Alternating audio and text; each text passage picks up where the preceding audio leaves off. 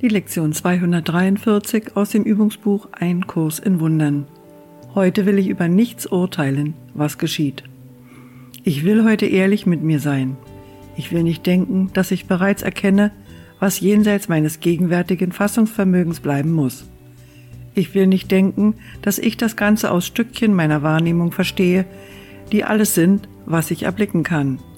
Heute begreife ich, dass es so ist so werde ich von Urteilen entbunden, die ich nicht fällen kann, so befreie ich mich selbst und das, worauf ich schaue, um in Frieden zu sein, wie Gott uns schuf. Vater, heute lasse ich die Schöpfung frei, sie selbst zu sein. Ich ehre alle ihre Teile, in denen ich eingeschlossen bin. Wir sind eins, weil jeder Teil deiner Erinnerung enthält und die Wahrheit muss in uns allen als eins leuchten.